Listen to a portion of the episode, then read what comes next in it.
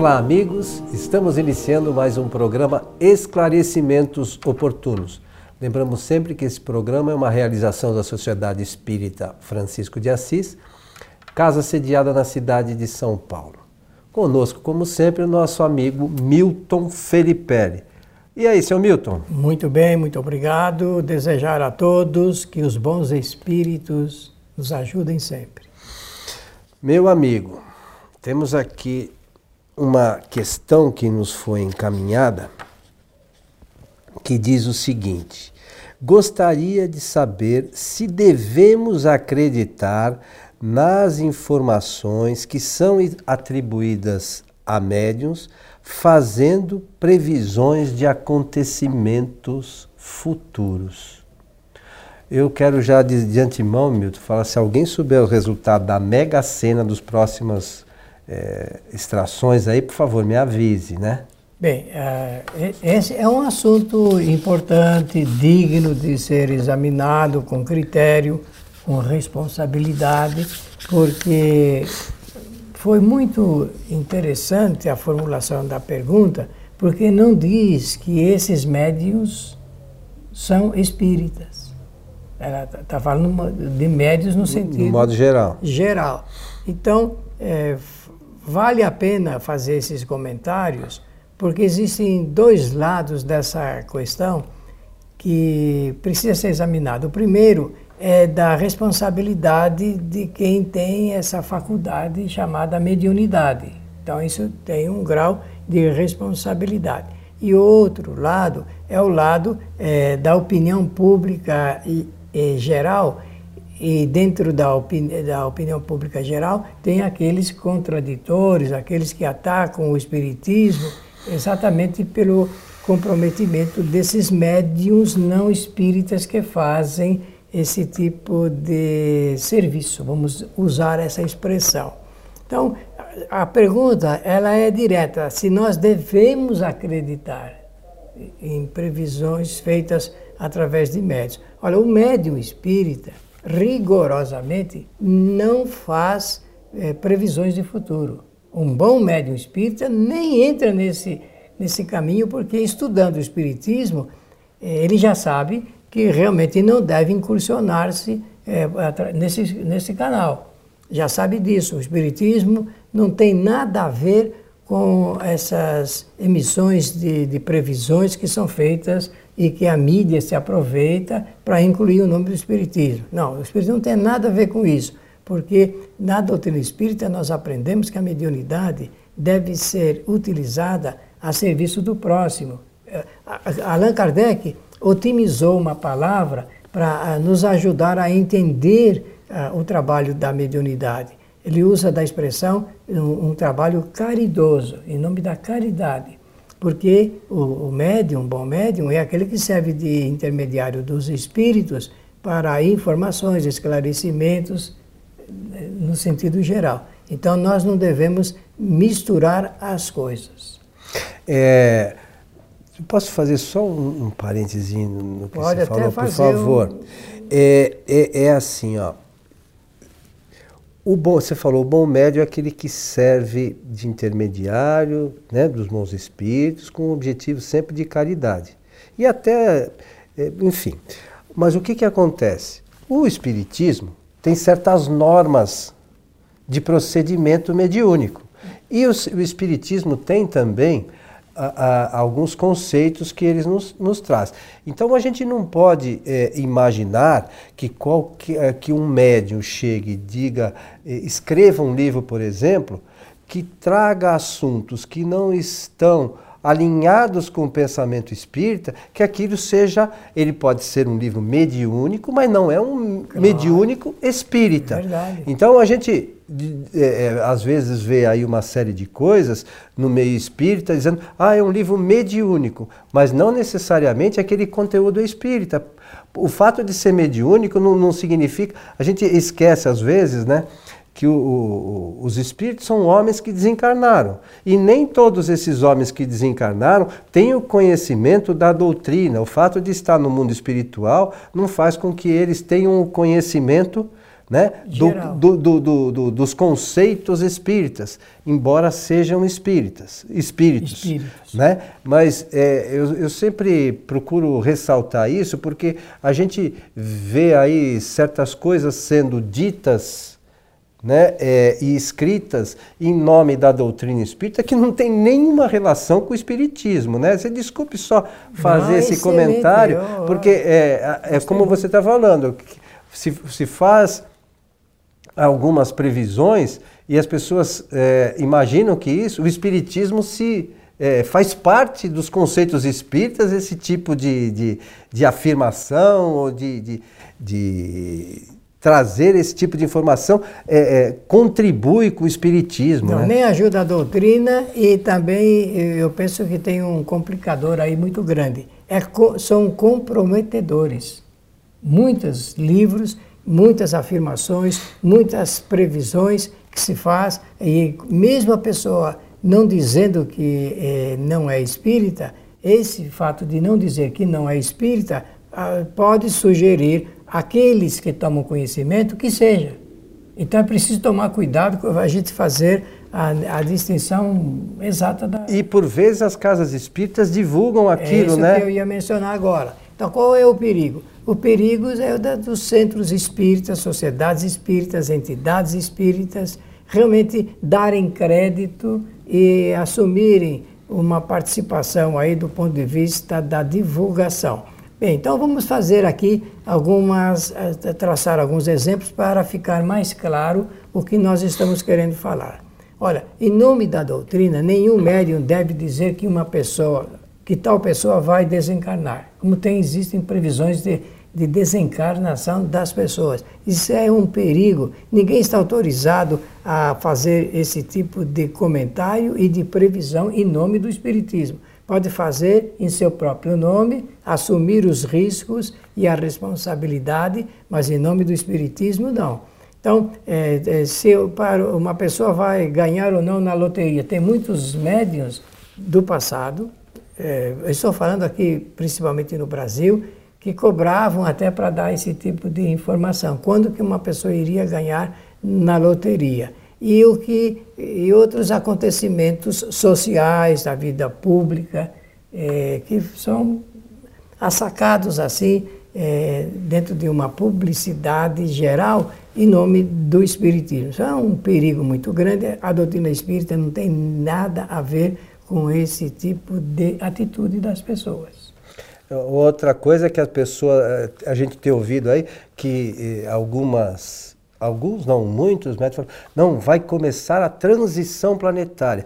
A gente esquece que o planeta e o, e o universo vi, tem uma lei que chama lei de evolução claro. e que essa transição ela é contínua, ela, ela nunca para. Ela é absolutamente normal hum, desde a formação do, do universo. Mundo, do, do mundo é, então, então, é, essa a transição vai começar. A transição sempre existiu e vai continuar existindo, ela nunca vai acabar, né, Milton? Nesse particular, eu peço a você que me dê licença para dizer o seguinte: isso é uma fantasia e cai no imaginário popular. E o imaginário popular ele é muito extravagante. As pessoas é, acrescentam coisas, informações, é, imagens, fantasias, envolvem pessoas, até médiums famosos são envolvidos é, nesse movimento que atrai atenção. É claro que atrai, mas isso, meus amigos, quem estuda a doutrina espírita sabe que o Espiritismo surgiu em 1857 para explicar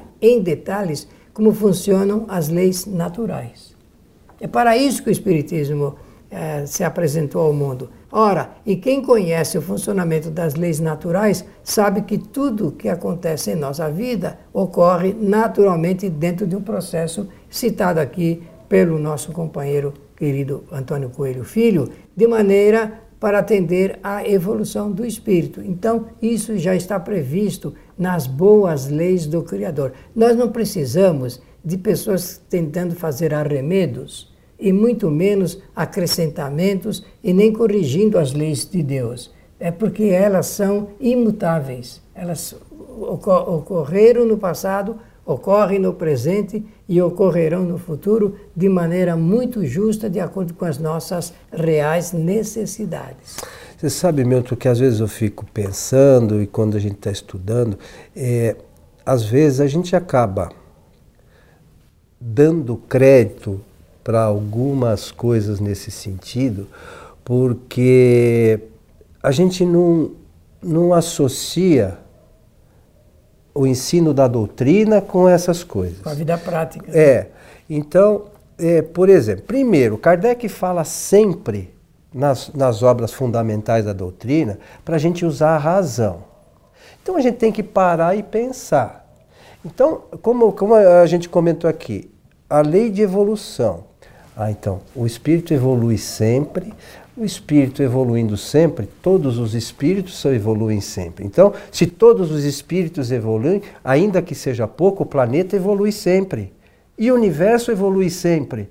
E essa lei de evolução significa que as coisas estão sendo mudadas sempre. É verdade. Então, as coisas são é, simples e a gente não se dá conta. E aí a gente prefere cair no maravilhoso do que ir no simples. E olha, é, é, assiste muita razão ao seu comentário pelo seguinte motivo. Nós sabemos que o progresso material ele, é, ele é feito para atender às necessidades do espírito. Mas nem sempre isso atende porque os espíritos que residem num planeta que nem o nosso, por exemplo, são suscetíveis de, é, de, de, uma, de um processo de evolução muito lento. Cada um tem o seu tempo. Não dá né? saltos. Ninguém pode evoluir muito durante um, um, menor tempo. Vai evoluir de acordo com o grau da, da sua vontade, so, da sua inteligência e do seu pensamento. Isso é, é pacífico para, para nós. Só que eh, nós não entendemos que, às vezes, nós podemos levar uma vida simples, mesmo que envolvidos por essa tecnologia, por exemplo, uh, avantajada, avançada, porque nós estamos vivendo um momento desse, um movimento. Tem pessoas que nem sabem entender uh, cada aparelho da tecnologia que é colocado no mercado, ela não tem noção de entender o significado daquilo do ponto de vista prático para a sua vida. Por quê? Porque ela ainda está, ela está distante desse conhecimento tecnológico. É natural isso? Claro que sim. Então, é, é, o que nós precisamos é acalmar os espíritos, né? acalmar os espíritos desse, desse processo de ansiedade, porque nós podemos sim viver de maneira simples mesmo que envolvidos por essa tecnologia avançada, mesmo que envolvidos por essa tecnologia avançada. Você quer ver uma outra coisa que uh, nós ouvimos, às vezes as pessoas nos encaminham perguntas desse tipo, e nós já chegamos a falar aqui em nosso programa, em outras ocasiões. Então, por exemplo, você escuta é, pessoas falaram, não, porque no centro espírita estão se manifestando espíritos de outros planetas. Aí você fica, nossa, né? Espíritos de outros planetas. E se as pessoas estudassem a doutrina espírita, um pouco que fosse, elas iam saber que, de repente, os nossos protetores espirituais estão em outros planetas.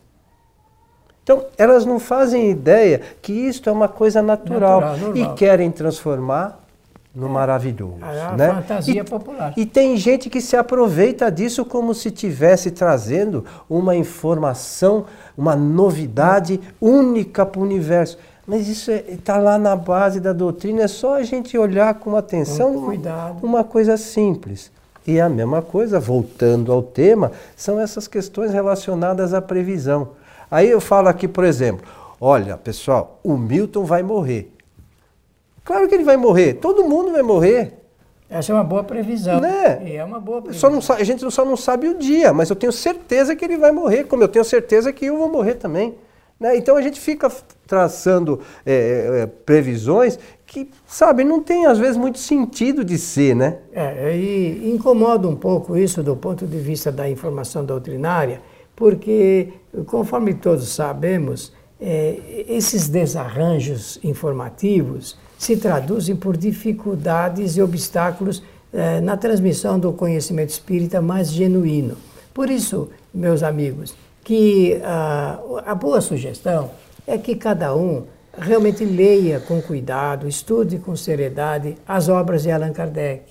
Os livros de Allan Kardec foram escritos para trazer à nossa humanidade uma mensagem de expectativa boa, mas com base no conhecimento, no conhecimento real. Quando o Kardec desenvolveu todo o seu trabalho através das pesquisas que ele fez, ali do, das observações em Paris, ele fez isto para eh, apresentar o que era possível obter de comprovação da existência do espírito e também das palavras que os bons espíritos, os espíritos superiores, trouxeram para médios eh, fidedignos que ele tinha, que, dos quais ele dispunha como intermediários. Então é um repertório de informações valioso esse repertório porque se sustenta na realidade científica da vida.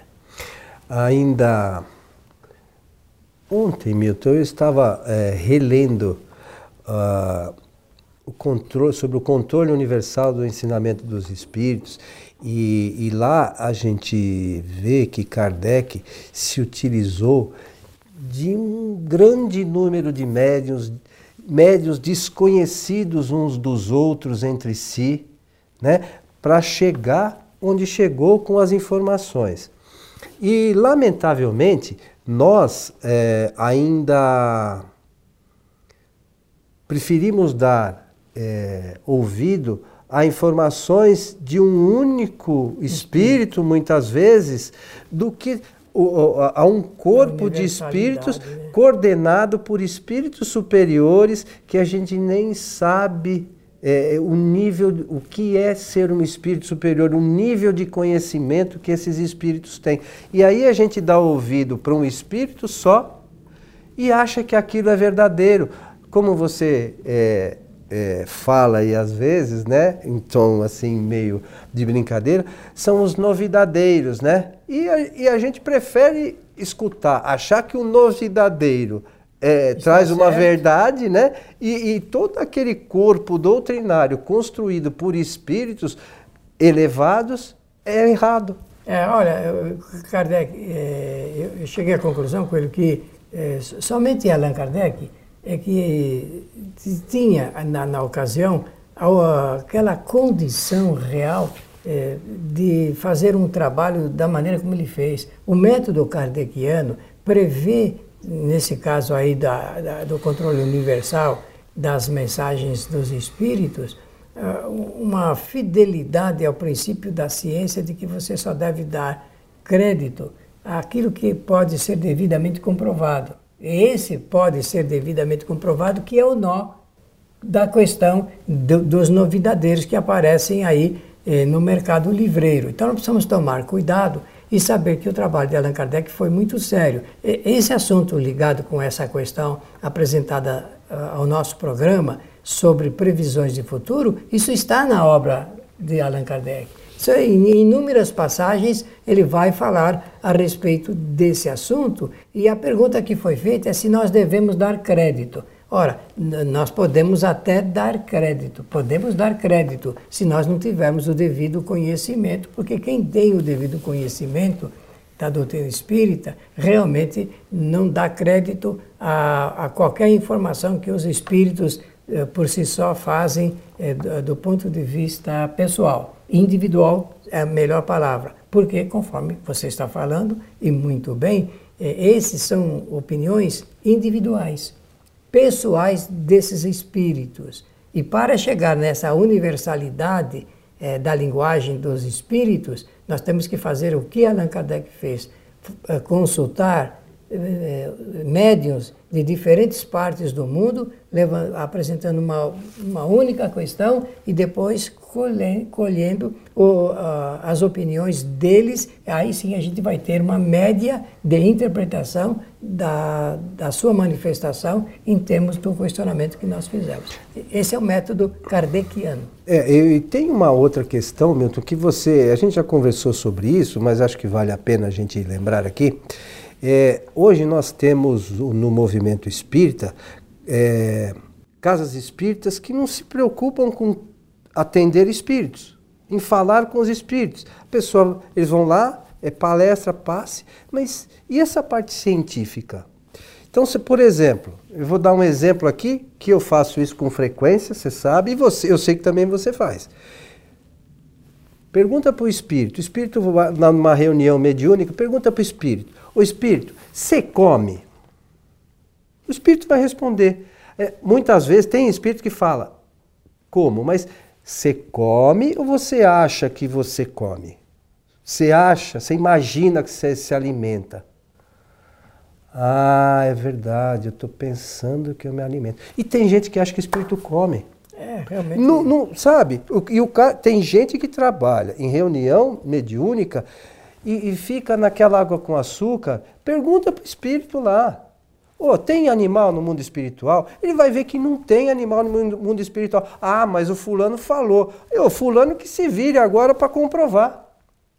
Pergunta para o espírito na reunião mediúnica se tem. Fala, ah, mas eu, eu vi um animal. Mas você viu o animal que você viu? É encarnado ou desencarnado? Porque o, o espírito também vê o animal encarnado. Claro e ele sim. vai chegar à conclusão que ele viu um animal, que o animal é, é, era encarnado. Não existe animal em estado de erraticidade. E a gente, ao longo do tempo, fica com essas ilusões porque alguém falou. A gente precisa acordar. É isso, seu Milton? Exatamente, exatamente. Muito bem, parece que nós estamos chegando já ao, ao final. final. E eu quero aproveitar as minhas últimas palavras para desejar a todos que os bons espíritos nos ajudem sempre. Meus amigos, precisamos estudar a doutrina é, espírita, é, né? Eu, eu, eu, de uma certa forma, graças ao nosso companheiro Milton Felipe, ao longo do tempo fui